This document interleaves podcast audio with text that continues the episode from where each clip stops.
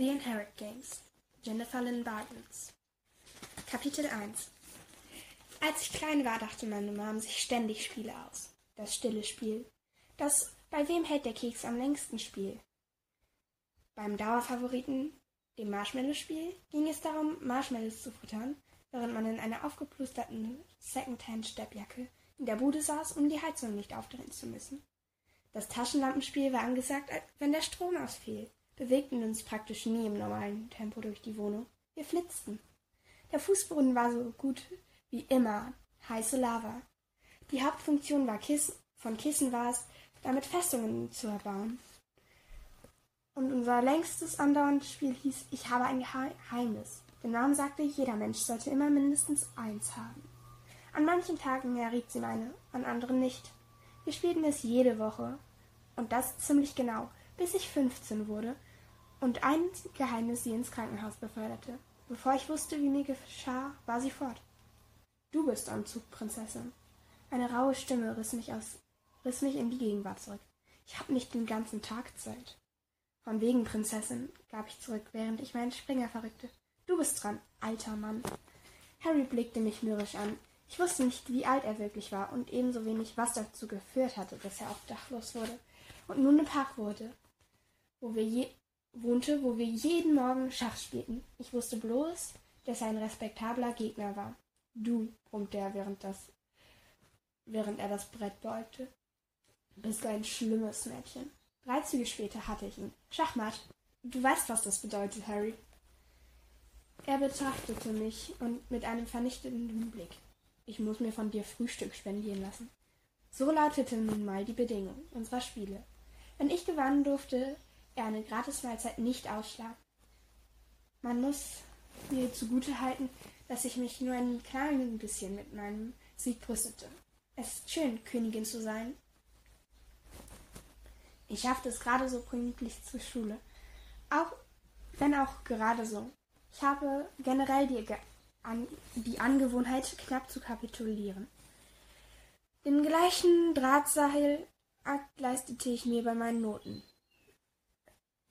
Wie viele Minimalaufwände musste ich investieren, um trotzdem noch eine Eins abzuschrauben? Ich war nicht faul, ich war pragmatisch. Mein exakter, meine. Ich schaffte es pünktlich zur Schule, wenn auch gerade so. Ich hatte, es ich hatte generell die Angewohnheit, knapp zu kapitulieren. Den gleichen Drahtseil leistete ich mir bei meinen Noten. Wie viele Minimalaufwände musste ich investieren, und trotzdem noch eine Eins abzustauben. Ich war nicht faul, ich war pragmatisch. Die Extraschicht, um deine einlegen zu können, war es wert. 92 Notenpunkte zu akzeptieren auch, wenn ich 98 schaffen könnte. Ich, hatte ich war gerade dabei, im Spanischunterricht einen Aufsatz zu Eng für Englisch zusammenzuschreiben, als ich ins Rektorat gerufen wurde. Dabei sollten Mädchen wie ich unsichtbar sein. Wir wurden nicht zu Pläuschen mit dem Schulleiter zitiert. Wenn wir machten genauso viel Ärger, wie wir uns leisten konnten, was in meinem Fall bedeutete gar keinen. Avery. Direktor Altmans Begrüßung war nicht gerade, was man warmherzig nennen würde. Nimm Platz. Ich nahm Platz. Er verschränkte die Hände auf seinem Schreibtisch zwischen uns. Ich nehme an, du weißt, warum du hier bist. Falls es hier falls es hier gerade nicht um die wöchentliche Pokerpartie ging, die ich auf dem Schülerparkplatz veranstaltete, um Harrys Frühstückmahlzeiten zu finanzieren, und manchmal auch meine, hatte ich keine Ahnung, was ich wohl getan haben könnte, um die Aufmerksamkeit des Schulleiters auf mich zu ziehen. Verzeihung. Verzeihung, sagte ich, wobei ich mir Mühe gab, hinreichend unterwürfig zu klingen. Aber nein, ich weiß, ich weiß es nicht. Direktor Altman ließ mich eine Weile so mit meiner Antwort sitzen, bevor er einen Stapel Blätter vorlegte. Das ist der Physiktest, den du gestern geschrieben hast. Okay, sagte ich. Das war nicht die Antwort, die er auf, auf die er aus war, aber mehr hatte ich nicht zu bieten. Zur Abwechslung hatte ich tatsächlich für den Test gelernt. Ich konnte mir nicht vorstellen, dass ich so mies abgeschnitten hatte, dass es ein Krisengespräch verdiente. Mr. Yates hat die Klausuren benotet. Avery, deine hat als einzige die volle Punktzahl erreicht. Super, sagte ich, wobei ich bewusst vermied, ein weiteres Okay von mir zu geben. Eben nicht super, junge Dame. Mr. Yates konzipiert absichtlich Prüfungsaufgaben, welche die Fähigkeiten seiner Schüler herausfordern. In zwanzig Jahren hat er nie die volle Punktzahl vergeben. Siehst du das Problem? Ich konnte mir eine instinktive Antwort nicht verkneifen. Ein Lehrer, der Prüfungen so anlegt, dass die meisten Schüler nicht bestehen können?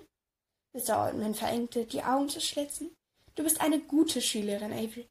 Ziemlich gut sogar, wenn man die Umstände bedenkt, aber du bist nicht unbedingt dafür bekannt, Spitzenleistungen abzuliefern. Das war nur fair. Also warum fühlte es sich so an, als hätte er mir in den Magen geboxt? Es ist nicht so, dass ich kein Mitleid für deine Situation hätte, fuhr Direktor Altman fort, aber du musst diesbezüglich aufrichtig zu mir sein. Er bohrte seinen Blick in meine er bohrte seinen Blick in meinen. Hast du Kenntnisse davon, dass Mr. Yates digitale Kopien seiner Prüfungen in der Cloud speichert? Er glaubte, ich hätte geschummelt. Da saß er, starrte mich in Grund und Boden, und doch hatte ich das Gefühl, nie weniger gesehen worden zu sein. Ich würde dir helfen, Avery.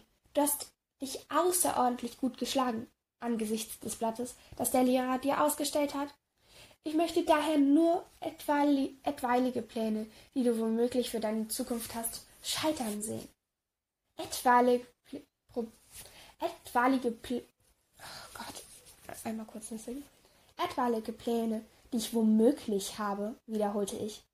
Wenn mein Nachname ein anderer gewesen wäre, hätte, wenn ich einen Zahnarzt als Vater und eine Hausfrau als Mutter gehabt hätte, dann hätte er sich nicht so benommen.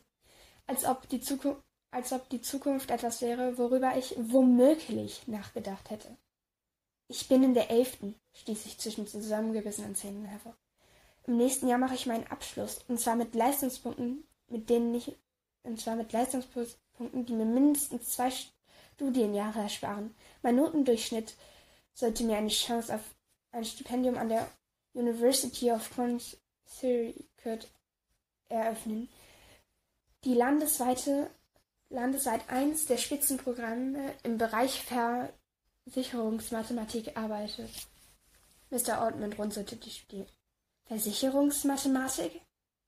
Statistische Risikobewertung. Es war das Fach, in dem ich eine Doppelstunde, ein Doppelstudium in Poker und Mathe am nächsten kam. Und abgesehen davon war es jobtechnisch einer der Profi profitabelsten Studiengänge auf dem Planeten.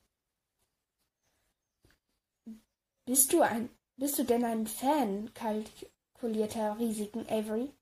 So wie Schummeln? Ich konnte mir nicht erlauben, noch wütender zu werden. Also imaginierte ich mich stattdessen beim Schachspiel. Ich legte mir die Züge in meinem Kopf zurecht. Mädchen wie mir war es nicht gestattet, in die Luft zu gehen. Ich habe nicht geschummelt, sagte ich ruhig. Ich habe gelernt. Ich hatte mir die Zeit dafür zusammengeklaubt, die anderen Unterrichtsstunden zwischen meinen Jobschichten spät abends länger als ich hätte aufbleiben sollen. Da, da ich wusste, dass Mr. Jace dafür berüchtigt war, unmögliche Klausuren zu machen, hatte es mir den Wunsch geweckt, möglich neu zu definieren. Möglich neu zu definieren. Zur Abwechslung hatte ich, statt auszuloten, wie knapp ich kalkulieren sollte, sehen wollen, wie weit ich gehen konnte. Und das bekam ich nun für all die Anstrengungen. Denn den Mädchen wie mir schnitten in unmöglichen Klausuren nicht spitzenmäßig ab. Ich werde den Test nochmal schreiben. Ich gab mir große, große Mühe, nicht wütend oder schlimmer noch gekränkt zu klingen. Ich werde wieder dieselbe Note bekommen. Und was würdest du sagen, wenn ich dir verrate, dass Mr. Yates eine neue Klausel vorbereitet habe? Sämtliche Aufgaben neu und jede einzelne so schwierig wie die ersten. Ich zögerte nicht mal. Ich mach's. Dann lässt sich einrichten. Das lässt sich einrichten. Morgen in der dritten Stunde also. Aber ich muss dich warnen. In dieser Sache, dass diese Sache für dich bedeutend besser ausgehen würde, wenn jetzt. Mr. Altman starrte mich verdutzt an. Entschuldigung, wie bitte? Pfeif, aus unter, Pfeif auf Unterwürfigkeit klingen. Pfeif auf unsichtbar sein. Ich möchte die Prüfung jetzt machen. In Ihrem Büro. Genau jetzt.